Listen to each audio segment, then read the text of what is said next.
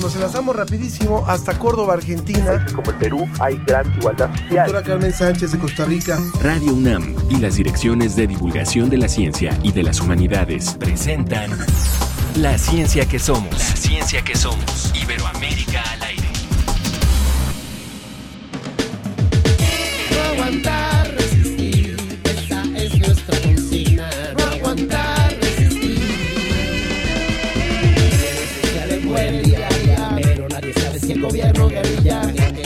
solo traga mentiras y los que se burlan del pueblo desde arriba. Estamos separados, eso, esos son los dos lados. Está todo planeado, que cuando te estés bien relajado. No aguantar, resistir, esa es nuestra. No aguantar, resistir.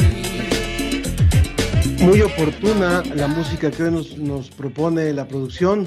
Es el- eh, la canción La Resistencia, es justamente un cantautor multiinstrumentista colombiano llamado Humberto Pernet. Y con eso, por supuesto, que saludamos a todos nuestros hermanos colombianos por la situación crítica que atraviesan en estos últimos días. Yo soy Ángel Figueroa y de esta manera arrancamos la ciencia que somos Iberoamérica al aire. Por supuesto que también en esta semana, en este programa, hoy también nos acordamos de todas las familias de quienes han perdido a alguien en el reciente accidente gravísimo en el metro de la ciudad de nuestro país. Vamos de, de la capital de nuestro país, en México. Bueno, escuchamos un poquito más a Pernet y, le presentamos el menú de hoy.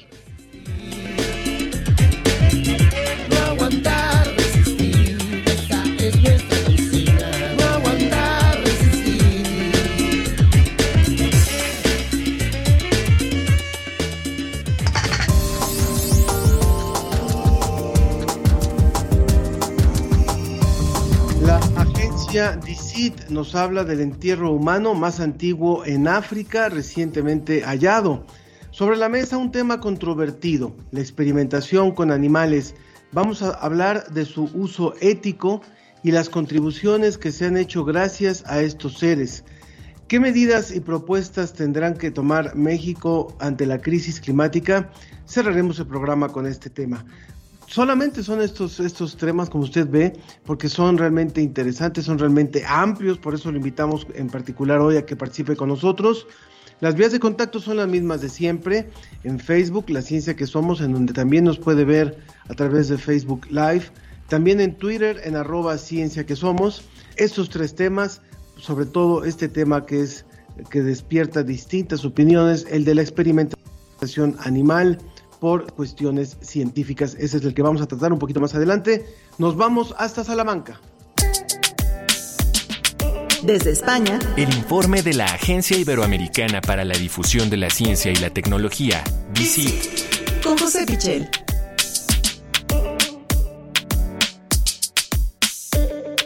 Mi querido José, te doy la bienvenida con un abrazo hasta allá, hasta Salamanca, en donde ya, ya es de tarde, ya son las 5, 5 y poquitos, hora de ya relajarse. Pero bueno, nos da mucho gusto tenerte como siempre con información muy reciente. Y pues esta semana hubo una imagen que representa lo que se descubrió y que nos conmovió mucho. Cuéntanos por favor de este, de este entierro del que se ha hablado eh, muy recientemente. Hola Ángel, ¿qué tal? Buenas tardes desde España, buenos días para vosotros. Estamos hablando de la portada de la revista científica Nature, que está dedicada, eh, en este caso, al Centro Nacional de Investigación sobre la Evolución Humana, el CENIE, de aquí de España, de la ciudad eh, de Burgos, y que nos habla efectivamente del primer enterramiento humano de África, el más antiguo que conocemos, que tiene exactamente 78.000 años y ha sido encontrado en Kenia. ¿Por qué es tan especial este hallazgo? Aparte de la antigüedad, estamos hablando ya del Homo sapiens, de nuestra especie, y estamos hablando de que ha sido un enterramiento intencionado, un enterramiento con un carácter simbólico, por una serie de características que ahora explicaremos. Pero sí que es curioso también que África se supone que es eh, la cuna de la humanidad y sin embargo hay otras tumbas que se remontan eh, a una época muy anterior en otros continentes, tanto en Europa como en Asia, se han encontrado tumbas de hasta 120.000 años y sin embargo esta es la más antigua de África y solo tiene 78.000. ¿Por qué? Nos podemos eh, preguntar.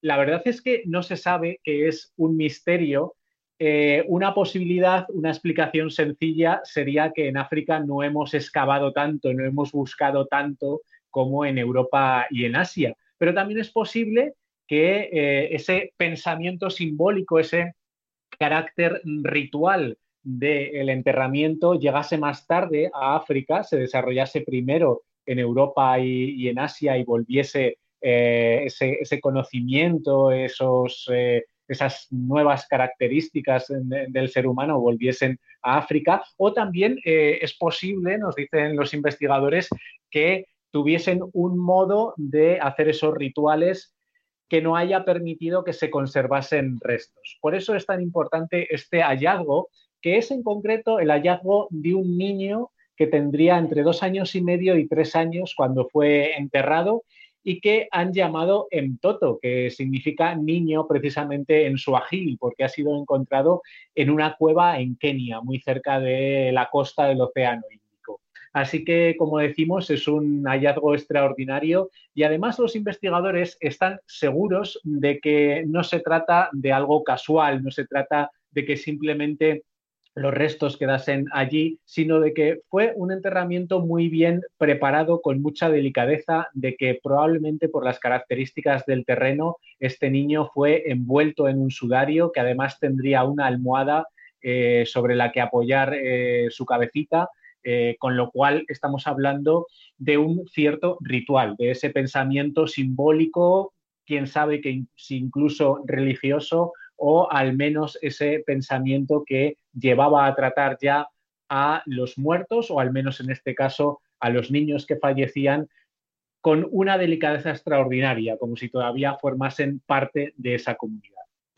Interesantísimo y también lo que a mí me hizo pensar cuando vi esta imagen y cuando leí la información de tu, de tu colaboración es cómo el, lugar que se le da a la muerte y el papel que se le da a la muerte en distintas culturas eh, transmite mucho lo que se siente cuando una persona se, va. O sea, creo que este, esta forma tan delicada de colocarlo, como si estuviera durmiendo realmente, eh, nos habla también de la interpretación, de la cosmovisión que tienen distintos pueblos hacia la muerte y sabemos que hay pueblos que que pueden desprenderse con mayor facilidad de sus seres queridos y los dejan descansar porque finalmente no tienen los mismos apegos que tenemos a lo mejor en las culturas o en la cultura occidental o en ciertas culturas. Eso fue algo que me pareció interesantísimo también de, esta, de este hallazgo. Bueno, vámonos ahora, vámonos ahora a lo que tiene que ver con los seres humanos y la acción esta que siempre andamos cometiendo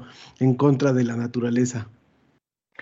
Sí, sí, hablábamos hace un momento de, esa portada de la revista Nature, otra de las grandes eh, revistas eh, científicas del mundo es Science y es la que recoge la siguiente investigación que vamos a comentar y que nos habla de que la colonización humana ha provocado cambios en la vegetación de las islas que serían hasta 11 veces más intensos que los cambios que se pueden producir por motivos naturales, incluyendo cambios en el clima del pasado o incluso grandes cataclismos como puede ser un terremoto, una erupción volcánica. Bueno, todos estos fenómenos naturales provocarían menos cambios en ese ecosistema tan particular como puede ser el de una isla que la llegada del ser humano.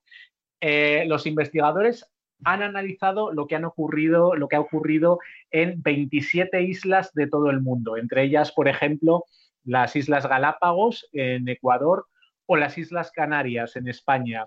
Eh, son islas que han sufrido, han sufrido, bien, bien utilizado ese, verbo, la llegada del ser humano en distintos momentos a lo largo de los últimos miles de años o de los últimos cientos de, de años, en algunos casos es mucho más reciente y los datos que arroja esa investigación son tremendamente curiosos. Aparte de ese dato que puede ser el impacto 11 veces más intenso que el que tendría simplemente un cambio climático del pasado, eh, nos dice que los impactos que tiene la llegada del ser humano a una isla son mucho más intensos por varias razones. En primer lugar, las islas son como pequeños laboratorios al estar aislado de eh, otros eh, contextos, de, por supuesto, de, la acción humana, pero también aislado en términos de fauna o de flora del resto del continente, permiten muy bien estudiar este tipo de, impactos. Y eh, son unos impactos mucho más duraderos que los que tendría, por ejemplo, esos eventos que comentaba hace un momento, esa erupción de un volcán o un terremoto o cualquier otro tipo de acción natural. ¿Por qué? Pues porque cuando llega el ser humano a una isla, una de las primeras cosas que, hace es una limpieza a base de fuego muchas veces para que ese terreno eh, sea cultivable, que deje de ser un terreno agreste y se convierta en un terreno propicio para la agricultura, por ejemplo. Pero también lo que hace el hombre es introducir nuevas especies y a su vez extingue especies autóctonas, con lo cual los cambios son irreversibles en muchas ocasiones y por eso son tan intensos. Toda esta investigación en la que participan eh, científicos españoles también, eh, se ha basado en sedimentos, en fósiles, en muestras de polen, por ejemplo, que han permitido analizar lo ocurrido eso a lo largo de los últimos miles de años y como sabemos exactamente en muchos casos cuándo llegó el ser humano a las islas, han permitido comparar el antes y el después y sacar estas conclusiones que son tan tremendas. ¿Qué poder de transformación tenemos sobre el paisaje? Pues mira, justo, justo ayer, eh, mi querido José, un, buen amigo me envió una, una, nueva aplicación, una nueva, sí, una nueva aplicación de, de Google que registra justamente el cambio de ciertos lugares de la Tierra en los últimos años y se ve los procesos de deforestación, los procesos de, derretimiento de los glaciares y demás. Y eso, tú lo has dicho bien, el ser humano ha sido para, para la naturaleza, para las islas, para muchos espacios, peor que un terremoto, peor que un tsunami. Somos de repente no de repente, somos verdaderamente eh, devastadores. Ojalá que también la cumbre que ocurrió muy recientemente de la cual vamos a hablar en unos momentos después de la mesa, también tenga efecto de lo que las, medidas que puedan tomar los grandes gobiernos, ahora sí, en torno al impacto que estamos generando los seres humanos. Gracias, José Pichel, por esta colaboración como siempre. Muchísimas gracias a vosotros, Ángel. Ya sabéis que tenemos muchas más noticias en www.dicit.com, noticias de ciencia, de tecnología, de innovación de toda Iberoamérica, así que invitamos a todos los oyentes a pasarse por la página y a descubrir muchas curiosidades. Excelente, muchísimas gracias, José. Quiero aprovechar, mira, te están escuchando en Cali, Colombia. Están allá Samantha, de ocho años, y su hermanito Nicolás y están muy interesados en estos temas. Así que muchísimas gracias a ellos que nos están escuchando allá en vivo. Esto lo dice Sami Alvarado Restrepo. Saludos hasta Colombia. También Víctor Reyes en Facebook. También María Dayani Hernández Cano del Colegio de Bachilleres en, en Guerrero. Y Rodrigo Hernández también del mismo Colegio de Bachilleres. Un saludo para ellos. Muchas gracias. Gracias, José. Un abrazo hasta Salamanca. Pues un abrazo y un saludo también para todos los oyentes. La, ciencia, que, somos. Iberoamérica al aire. Ese es el tema. ¿Reflexiono o no reflexiono? Cualquier teoría a la cual uno se apegue impide la reflexión sobre su fundamento y se transforma en una doctrina. Las doctrinas son enemigas de la reflexión, porque no te permiten reflexionar. Si tú ya sabes todo, puede ser una teoría matemática, física o filosófica o de cualquier naturaleza, pero ahí está, ahí está la respuesta, no tengo nada más que pensar. Y eso, por supuesto, que es enemigo de la reflexión y es enemigo de una conversación que nos permitiría ampliar nuestra mirada y ampliar nuestro entendimiento de lo que está pasando.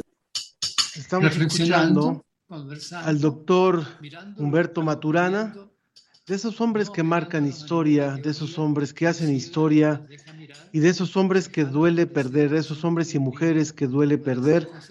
Él falleció ayer, es eh, biólogo y escritor chileno cuya obra es considerada un legado de la ciencia chilena y yo diría no solamente de la ciencia chilena. Él fue uno de los intelectuales más influyentes de su país. Estudió medicina en la Universidad de Chile, realizó su doctorado en biología en Harvard, fue parte de MIT, fue nominado Nobel de Medicina y en el 94 fue galardonado con el Premio Nacional de Ciencias en su país.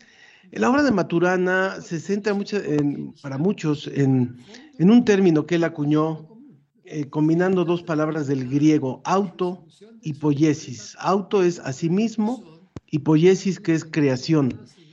Y decía él, los seres vivos somos sistemas autopoyéticos moleculares, es decir, sistemas moleculares que nos producimos a nosotros mismos y la realización de esa producción de sí mismo como sistemas moleculares constituye el vivir. ¿Y a qué se refería, por ejemplo, el doctor Maturana?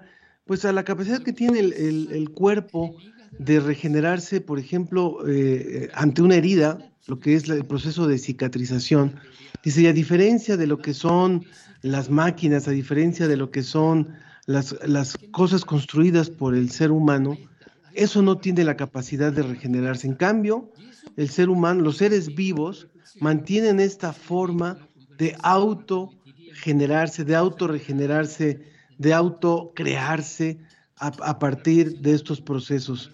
Y bueno, pues él en una de las últimas entrevistas que dio el 17 de abril hablaba de la reflexión, la revolución reflexiva y también abordaba el tema de la muerte. Él era partidario de la eutanasia y decía que era legítimo decidir y decir hasta dónde, hasta, hasta aquí yo vivo.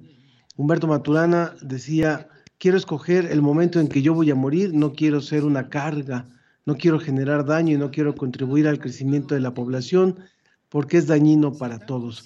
Les recomiendo muchísimo que puedan echarle un ojo a la obra, al pensamiento, a los discursos, a las cátedras, que hay muchas de ellas en, internet, del doctor Humberto Maturana, que ayer, ayer murió, este gran chileno. Un proyecto común, el bienestar de la comunidad, la resolución de su problema, viendo cuáles estos son y actuando de la manera adecuada según el momento presente en el cual nos encontramos conservando, porque estamos dispuestos a reflexionar. La ciencia y sus respuestas están sobre la mesa.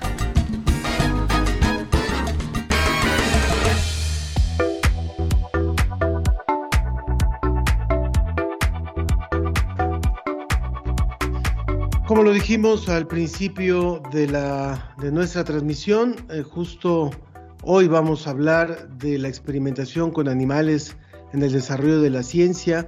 Es un tema que despierta diferentes opiniones y por eso nos enlazamos nuevamente hasta, hasta España con el doctor Luis Montoriu.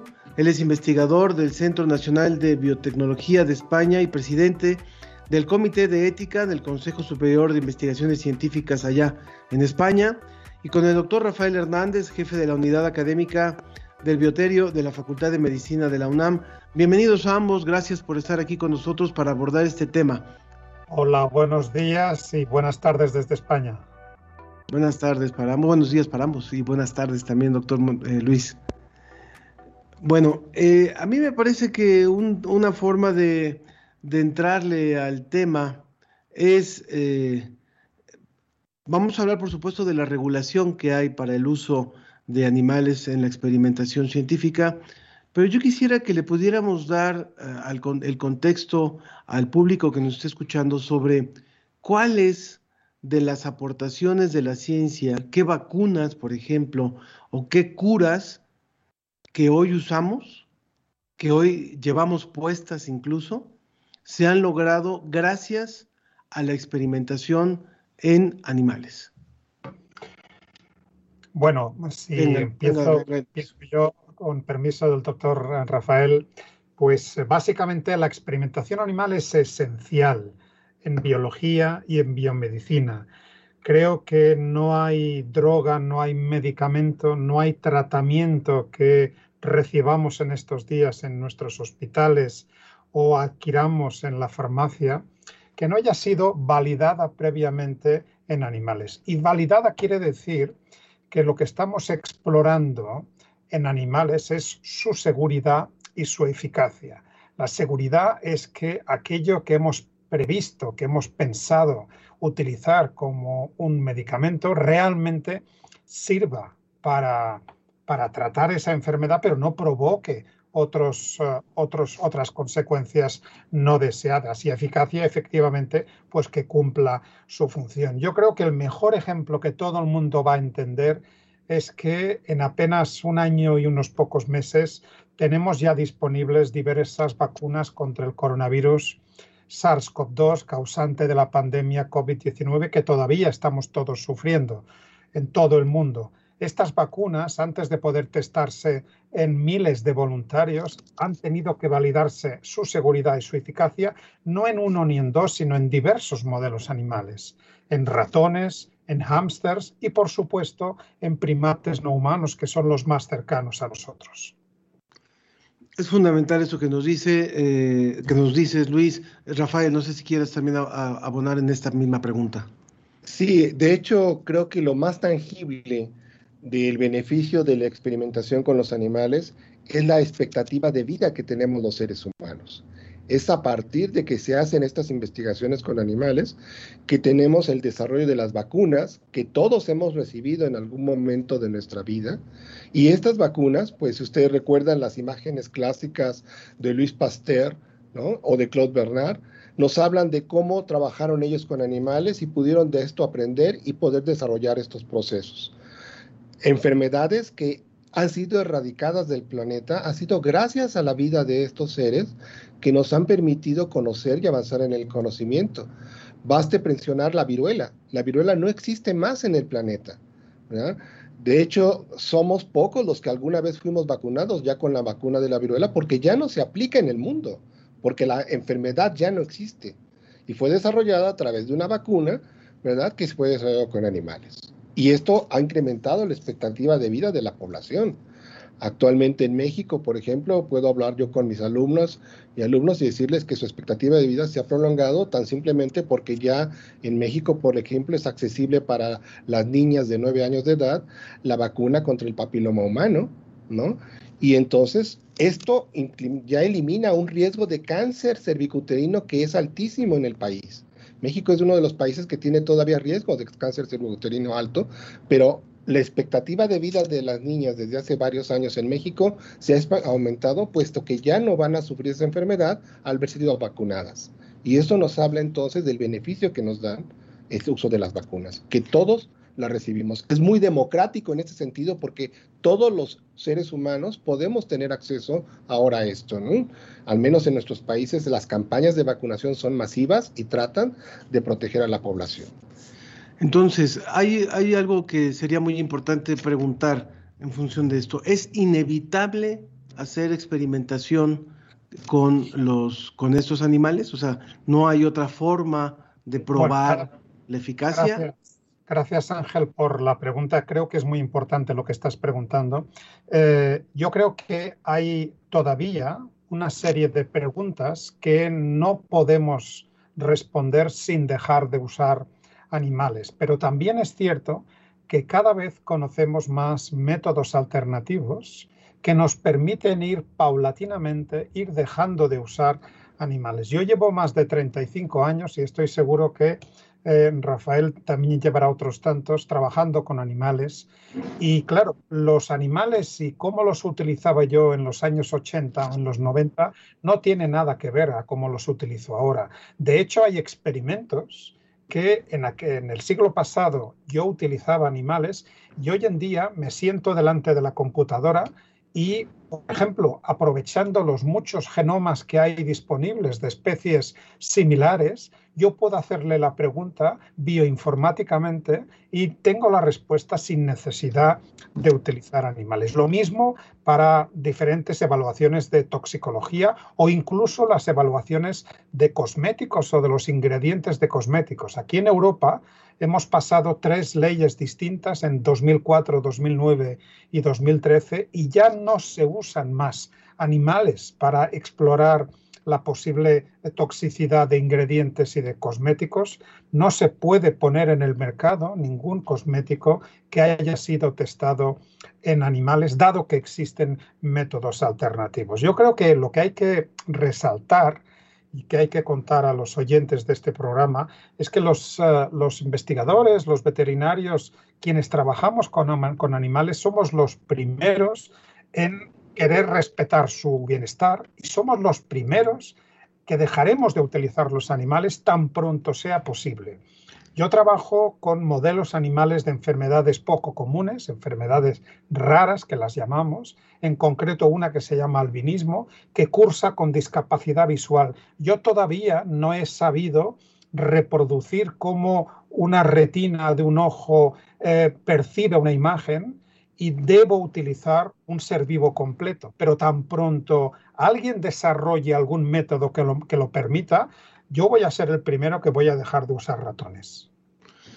Hay, algunas preguntas y aprovecho para hacérselas al doctor eh, Rafael. Por ejemplo, eh, hace ratito decíamos que hay, hay dos niños particularmente preocupados en el tema de la experimentación animal que nos están escuchando desde Colombia en este momento, desde Cali, Colombia. Eh, Samantha y Nicolás. Y quieren saber, y creo que aquí hay que, hay que ayudarlos y ayudarnos a todos a entender la diferencia de los conceptos. Dice, quieren saber cómo pueden contribuir a, evitar este maltrato desde las casas. Entonces creo que hay una cosa que es el maltrato animal y hay otra cosa que es la experimentación científica con animales. ¿Podrían ustedes ayudar a, ampliar esto? Sí, claro. Cuando hablamos maltrato, hablamos de que se le está haciendo daño a estos seres vivos y se le está haciendo sufrir intencionalmente, ¿verdad? Y en el caso de las mascotas y de los animalitos que viven en casa, pues debemos de preocuparnos por su bienestar y yo creo que los veterinarios y son las personas más ad hoc para poder ayudarles a que estén en buenas condiciones. Y en nuestros países, incluyendo México, existen lineamientos que dicen de dónde deben de estar estos animalitos y cómo se deben de manejar. De igual forma, para los casos de investigación con animales, no es un simple deseo de un investigador trabajar con un animal, tiene que formular perfectamente una pregunta, una hipótesis, una idea de qué es lo que va a hacer y la debe de someter a un comité de investigación. Y ese comité realmente vigilará y verá de qué manera está planteado su proyecto y de esta forma verá de qué forma se puede ayudar para mejorar su proyecto y le dará la anuencia para que pueda trabajar con animales. No es una decisión arbitraria, no es algo que se me ocurre en la mañana y hoy voy a decidir hacer un experimento. No, es algo muy planeado, algo que meticulosamente se trabaja para tratar precisamente de evitar que los animalitos pudieran tener algún malestar durante los procesos tratamos de que no tengan lesiones o cambios que afecten su vida, porque de otra manera no nos sería útil tampoco esa información. Estamos hablando Venga Luis, Si me permites, Ángel, insistiendo, yo creo que no hay actividad científica más estrictamente regulada que la experimentación animal. Eh, esta solamente puede realizarse en centros registrados, en bioterios debidamente autorizados por personal, por personas como Rafael o como yo, que hemos sido formados para ello, somos, estamos capacitados para trabajar con animales y además tenemos, como bien decía Rafael, tenemos que someter a la aprobación, en el caso de España son hasta tres comités distintos consecutivamente, la aprobación de nuestra propuesta antes de que podamos empezar a trabajar con animales. Y esto lleva en España, por ejemplo, de dos a tres meses, lo cual quiere decir que no es fácil. La sociedad nos pide que empaticemos con los animales, nos pide este respeto, este, este salvaguardar ese bienestar. Y evidentemente nosotros tenemos que cumplir esa demanda que tenemos de la sociedad a través de la legislación que tenemos que cumplir estrictamente. Miren, tenemos algunas preguntas también del público. Aprovecho para recordarles que estamos hablando con el doctor Luis Montoliu, Él es investigador del Centro Nacional de Biotecnología de España y también el doctor Rafael Hernández, jefe de la unidad académica del Bioterio de la Facultad de Medicina de la UNAM. Ernesto Durante en Twitter dice, hola, ya los escucho, excelente su invitado español, qué desfortunio perder a un personaje tan importante como Maturana. Saludos desde Santa Fe, ya se nos acabó el aislamiento. No sé si lo dice como, como irónicamente, pero porque supongo que es Santa Fe en, México. Eh, después también eh, Susana Alonso del Colegio Carol Baur de Querétaro dice, participando en esta mesa de discusión, saludos. Sergio Conde pregunta, ¿en México se utilizan animales para probar algunos cosméticos? Y aprovechando, ¿se hacen estas pruebas en España? No, en España, y como he dicho antes, desde el año 2013, eh, en España y en el resto de la Unión Europea está prohibido eh, no solamente la utilización de animales, sino la comercialización de cosméticos o ingredientes que hayan sido testados en animales, sean producidos en la Unión Europea o sean importados de fuera de la Unión Europea. Con lo cual, este tema eh, creo que a nivel de la Unión Europea está resuelto. No tengo conocimiento de la legislación mexicana, pero estoy seguro que Rafael lo podrá ilustrar. Sí, en el caso de México realmente se está pasando ahorita por el Congreso, ya fue aprobada por el Senado una ley para precisamente establecer que no sea necesario ya utilizar eh, animales en pruebas de cosmetología. Y de igual forma se plantea que aquellos productos que hayan sido probados en animales y sean importados al país no sean adquiridos. ¿no? Estamos en, e, de hecho, es una tendencia muy importante en todos los países de, alto desarrollo industrial como Europa, como Estados Unidos, están planteando este tipo de, de proyectos porque se ha llegado, como lo mencionó Luis, al punto en donde existen alternativas para realizar este tipo de pruebas. Y ya no es necesario entonces esto. Pensemos que en realidad las materias primas siguen siendo las mismas y que lo que están cambiando son realmente algún colorante, algún plastificante que hace que perdure más el cosmético o alguna fragancia, pero no en sí la materia prima. Y la materia prima ya fue probada y entonces ya no se tiene que hacer más este tipo de estudios. María Luisa Nava Reyes en Facebook dice muchas gracias por el excelente tema. Mi grupo y yo estamos atendiendo esta emisión sumamente interesante. Luisa también dice, nos interesan sobre todo las implicaciones éticas que conlleva la experimentación en animales y la necesidad de hacerlo.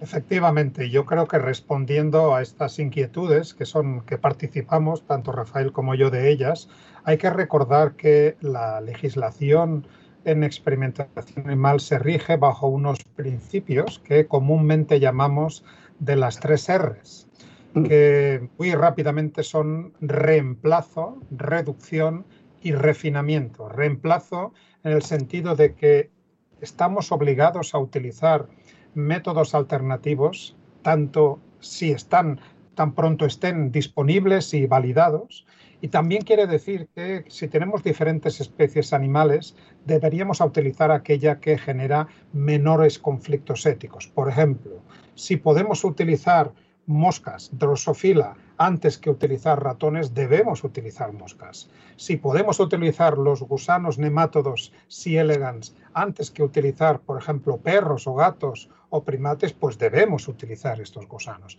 La reducción implica que debemos usar siempre el menor número de animales que sea compatible para obtener resultados concluyentes, que sean estadísticamente significativos. Y refinamiento es que tenemos que utilizar en todo momento aquellas técnicas que estén más adaptadas, estén más optimizadas, que siempre eh, lo que protejan es el bienestar animal. Y lo van a entender muy fácilmente con un ejemplo. Desde el punto de vista del experimentador es muy fácil inyectar un anestésico en, el abdomen del animal intraperitonealmente, pero desde el punto de vista del bienestar animal es mucho mejor tener al ratón, por ejemplo, anestesiado con un gas inhalante, como nos anestesian a nosotros cuando vamos al hospital a que nos hagan una operación quirúrgica. ¿no? Esto garantiza que el animal no va a sufrir ningún dolor durante todo el proceso quirúrgico que vaya a tener. De la misma manera que no solamente tenemos que preocuparnos de los anestésicos, sino de los analgésicos. Cuando se despierte ese animal tras haberle hecho la operación que tengamos que hacerle, pues de la misma manera que nosotros pedimos un analgésico, pues también tenemos que darle el analgésico a los animales. Creo que ese respeto supremo, este respeto y ese es el contar siempre que el utilizar animales que no dejan de ser seres vivos como nosotros es verdaderamente un privilegio y así lo tenemos que saber, así nos tenemos que acercar. no solamente tenemos que saber trabajar técnica y científicamente con ellos, sino tener en cuenta estas implicaciones éticas y preguntarnos debidamente en todo momento si es necesario utilizar ese animal para ese experimento o si podemos hacerlo de otra manera. La última R nos faltó nada más porque está, la primera R es reemplazar animales por alternativas, refinar técnicas experimentales para evitar el sufrimiento del animal y reducir el número de animales usados en la investigación. Sí lo mencionamos. Ah, perdón, perdón, sí, sí. Muy bien, están las tres R's. Seguimos con, con, muchas preguntas del público. Facu Manga en Facebook. Buenas tardes, saludos desde Argentina, excelente. Samantha y Nicolás, que están súper clavados con el tema, nuestros amigos colombianos, dicen, quieren saber qué piensan los expertos sobre el comercial del conejo que ha sido de gran polémica para empresas de cosméticos. También quieren saber si tienen programas para niños sobre investigación y ciencias en los que ellos puedan participar. Bueno, sí. Rafael, adelante. Sí, mira, eh, eh, este, este comercial o este mensaje, pues es parte de la inquietud de un sector de la sociedad que está preocupado por el uso de estos animales, en, sobre todo en cosmetología. Pero como ya se mencionó, en Europa prácticamente no existe ya este tipo de, investigación o de estudios, puesto que existen legislaciones. Del mismo modo sucede en Canadá y en varios países. De hecho, si uno entra a Google y ve pruebas cosmetológicas, verá que son varios los países en donde ya no se realizan este, pruebas de, este tipo de pruebas. La misma India tiene legislación al respecto. Realmente, eh, países como México y Latinoamérica, pues estamos entrando en eso. Guatemala tiene una ley, por ejemplo, que prohíbe ya, ya ellos ya legislaron en el uso de, animales para pruebas de cosmetología, por ejemplo. México va en ese camino, en otros países de Latinoamérica vamos en ese camino.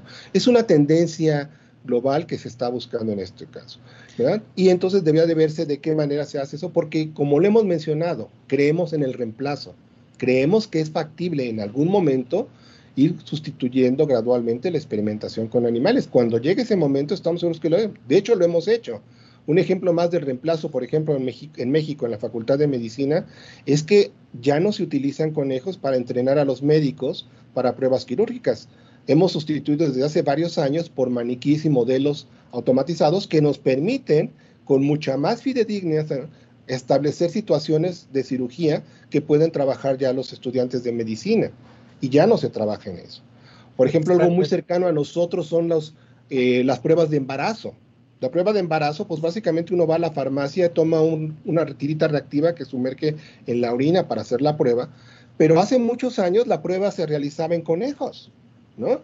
Y obviamente hemos evolucionado y hemos dado cuenta que existen mecanismos que gradualmente van mejorando que nos permiten hacer estos cambios, ¿no? Y así vamos sustituyéndolos incluso en nuestra vida diaria en muchos de estos, muchos de estos productos.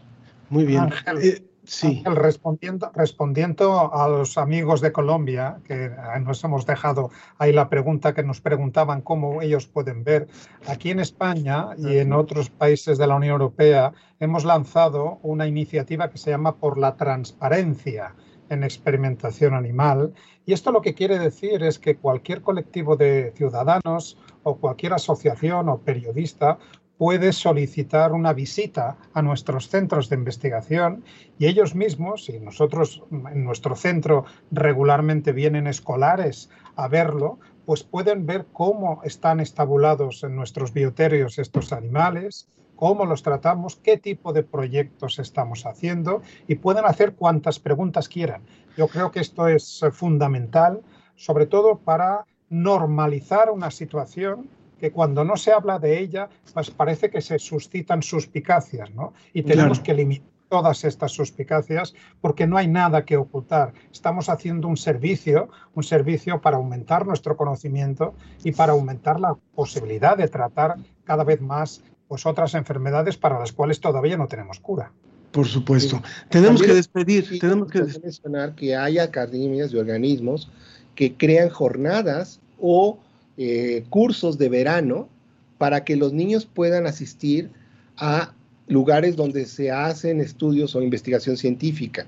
¿No? En México, la Academia Mexicana de Ciencias tiene jornadas y cursos de verano en donde invita a los niños y jóvenes a que se involucren en visitas a estos centros para que conozcan cómo ocurre realmente la experimentación con animales o algunas otro tipo de investigaciones. Y en el caso de Colombia, yo le sugiero a Samantha y Nicolás que también se acerquen a los museos de ciencia. Tienen una gran red de museos de ciencia, al igual que en México, por supuesto, Universum, para cuando están interesados en esto pueden encontrar respuestas.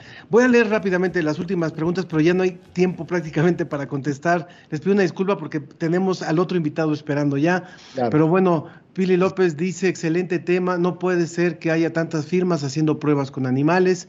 Yuri Black dice las reglas de las tres R's en animales de bioterio, súper importante que en muchas escuelas de veterinaria en Latinoamérica ya nos enseña Susa Gómez dice, gracias por su programa y a sus valiosos invitados. Muy interesante tema. Excelente que cuiden usar el menor número de animales.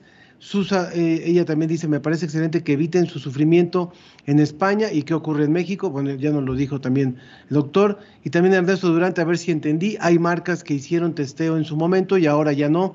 Como dicen los invitados, creo que sin experimentación en animales estaríamos súper retrasados en las investigaciones y qué piensan del testeo en humanos. Bueno, tenemos que irnos de, veras, disculpen, vamos a tener que hacer una segunda parte, ¿eh? Vamos a hacer una segunda parte. Eso, eso, muchas gracias por la invitación. Muchas gracias. Muchas gracias, Luis. Muchas gracias, Roberto. muchas gracias. claro que sí. Han estado con nosotros el doctor Luis eh, desde, desde España, Luis Montoliu, investigador del Centro Nacional de Biotecnología de España, y el doctor Rafael Hernández de la Facultad de Medicina de la UNAM. Un abrazo, muchas gracias. Adiós, adiós, buenas tardes. Hasta luego.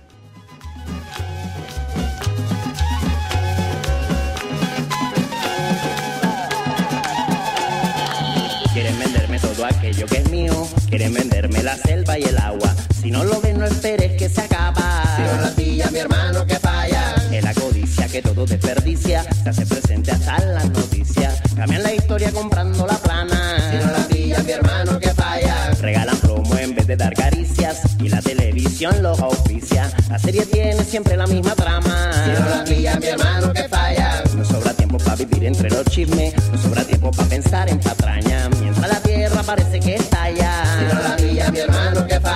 Mientras la gente trabaja dignamente para comer, para darle a los dientes. Vamos a hacer, no te quedes saber. Estamos escuchando música colombiana hoy y gracias a los niños que han participado con nosotros desde allá. Es, es este cantautor Pernet y hoy vamos a hacer, bueno, ya estamos listos para conversar con el doctor Adrián Fernández, él es director ejecutivo de la Fundación Iniciativa Climática de México, integrante del Seminario Universitario sobre Sociedad, Medio Ambiente e Instituciones, el SUSMAI del UNAM. Bienvenido, Adrián, muchas gracias por estar con nosotros. Eh, con mucho gusto, Ángel, gracias por la amable invitación. Una disculpa por la espera, pero el público se puso muy, eh, estuvo muy participativo, afortunadamente. Muy interesante tema también, que ameritaba eh, una profunda discusión. Sí, exactamente. Pero bueno, tenemos otro tema que es fundamental. Existió, se realizó hace unos días, el día 22 de abril, la cumbre de líderes sobre cambio climático. Y bueno, definitivamente la llegada de, Joe Biden a la presidencia de los Estados Unidos y su reingreso a los, al, Acuerdo de París, junto con lo que está pasando en el Reino Unido, con Japón, con Corea, este, parece que está tomando otro giro de lo que estaba haciendo el desdén, el, olvido y la ignorancia hacia lo que tienen que hacer los gobiernos desde la toma de decisiones, desde las políticas públicas hacia el cambio climático y hacia la acción del ser humano. Adrián. Eh, totalmente de acuerdo contigo, Ángel. Eh, si bien no podemos eh, cantar victoria ni echar las, las fanfarrias, ¿verdad? sin duda estamos viviendo un punto de inflexión fundamental. El gran actor que faltaba en los esfuerzos globales de cambio climático regresa a la mesa y además regresa eh, no solo para participar, regresa diciendo que quiere retomar un liderazgo que eh, yo te puedo eh, confirmar que en efecto tuvo en años pasados. Los Estados Unidos, sobre todo en la segunda administración del presidente Obama, desplegó una capacidad formidable diplomática de persuasión, de cooperación, de diplomacia, pues, para eh, que se fuera avanzando de manera importante y que se llegara en lo que culminó al Acuerdo de París. Eh, muchos países tuvieron un gran papel. Recordarás que unos meses antes del Acuerdo de París, que fue que se firmó en diciembre del 2015, unos meses antes salieron conjuntamente a un comunicado China y Estados Unidos, igual que unos pocos días antes de la cumbre de Biden hubo un pronunciamiento conjunto para mandar las señales al resto del mundo, más allá de las diferencias entre China y Estados Unidos en aspectos como eh, comercio, patentes, etcétera. En este tema van con todo hacia adelante y eso ya deja, yo diría, poco espacio de maniobra para que haya eh, grandes disidencias o posiciones muy diferentes y ojalá que lo que haya es que se adopte una posición muy constructiva de todos los países para ver cómo aceleramos el paso, porque no hay mucho tiempo, Ángel. Cuando, justamente cuando dices no hay mucho tiempo, realmente estamos en un punto eh, ya límite, o sea, ya, ya estamos en un punto donde podría haber un, una catástrofe ambiental. Eh, sí, mira, déjame compartirles dos o tres elementos concretos que creo que apoyan esta situación de lo que se conoce hoy como la emergencia climática. Y es una emergencia por escala y es una emergencia por urgencia, por el tiempo que, tenemos. Primero, eh, está hoy la ciencia diciéndonos que si queremos controlar que la temperatura promedio del planeta no rebase 1.5 grados, tendríamos que estar llegando a prácticamente cero emisiones para mediados de este siglo. En 30 años deberíamos de estar prácticamente alcanzando lo que se conoce como neutralidad de carbono o cero emisiones netas. Ahora, para ello, tendríamos también todos los países que ya hacer un pico en nuestras emisiones. Venimos creciendo, creciendo la mayor parte de los países en cuanto emitimos a la atmósfera de dióxido de carbono y de otros gases invernadero todos tendríamos que alcanzar un pico para empezar a descender cuanto antes y ciertamente antes del 2030. Ese es el desafío que tenemos. Ahora, por último, para este ingrediente, digamos, otro ingrediente más. Eh, ya le hemos incrementado la temperatura promedio del planeta en algo así que entre 1.1 1.2 grados. Y ya estamos sufriendo en todo el mundo los impactos crecientes del cambio climático, por ejemplo, la mayor frecuencia e intensidad de eventos climáticos extremos, entre muchos otros impactos ya medibles. Y finalmente, se debatió durante un tiempo si, bueno, podemos llegar hasta dos grados, etcétera. No. Hay un reporte reciente del panel de científicos mundiales que nos dice, nos contestó dos preguntas clave con respecto al famoso tema del 1.5 grados de incremento que está en el espíritu del Acuerdo de París. Y nos dijo, primero, es física y químicamente posible todavía que no se nos pase el incremento de temperatura de 1.5 grados. Segunda gran conclusión, la diferencia, si nos vamos a 2 grados o mantenemos hasta 1.5, es brutal en impactos negativos a la agricultura, a los bosques, a la alimentación, a las personas. Tenemos que hacer el esfuerzo. ¿Cuál, eh, ¿Cuál es tu opinión, doctor Adrián, acerca de la postura de México en esta cumbre?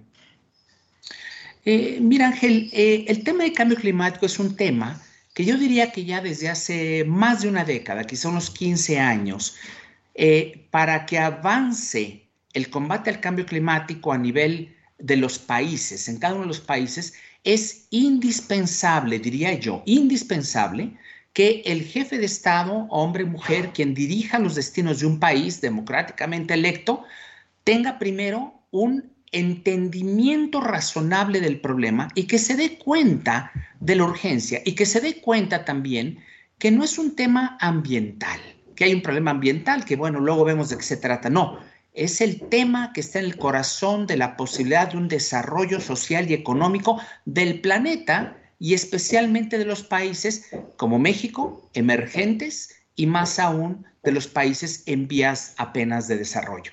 Entonces, si vemos los grandes liderazgos en el mundo hoy en cambio climático, y el termómetro, el indicador fue Estados Unidos, con Obama un gran liderazgo, muchas acciones, a pesar de que tenía el Congreso en su contra.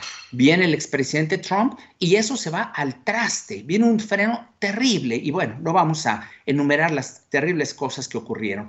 Regresa el presidente Biden ahora y lo toma como una de sus más altas prioridades de gobierno, no es un tema accesorio. ¿Qué pasa con México?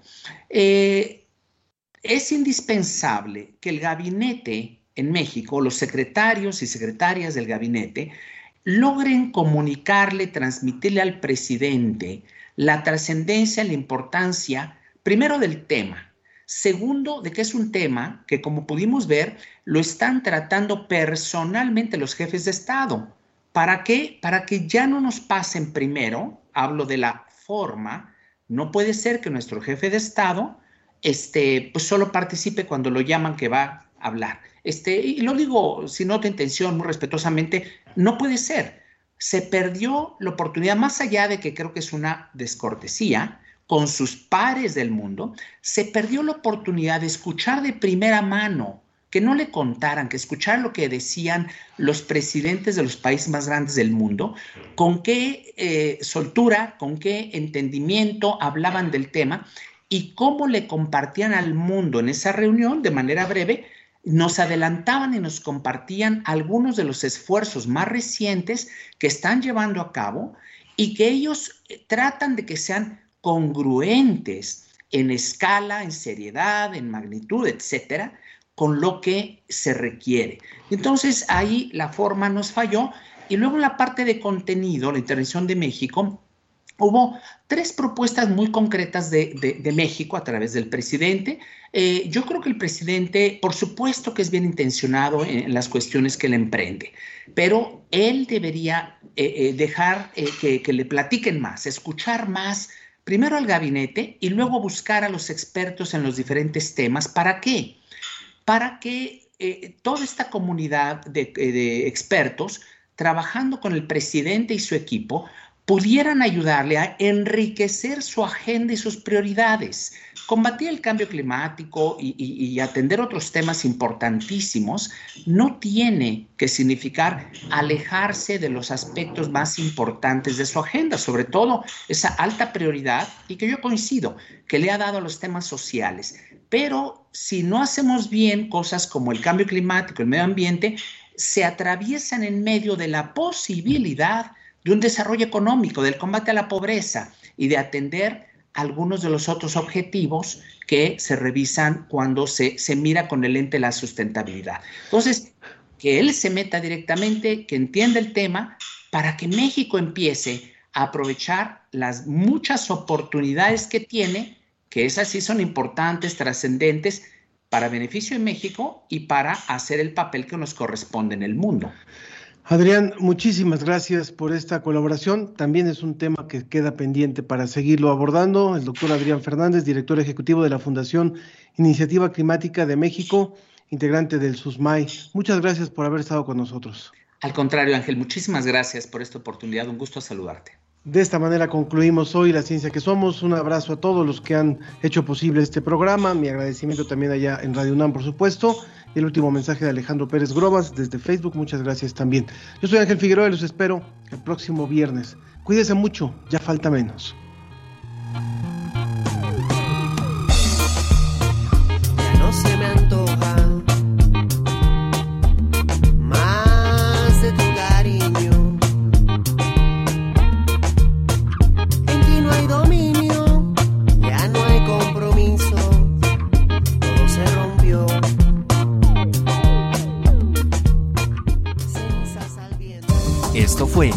Ciencia que Somos. Iberoamérica al aire.